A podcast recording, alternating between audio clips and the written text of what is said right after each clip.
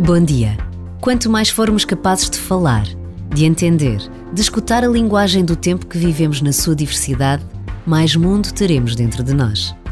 E ao termos este mundo dentro de nós, seremos mais capazes de querer a paz, de aceitar o outro, de considerar o valor de todos e de cada um. E este todos, tal como nos disse o Papa Francisco, tem de ser repetido tantas vezes quantas necessárias, até que ninguém exclua ninguém.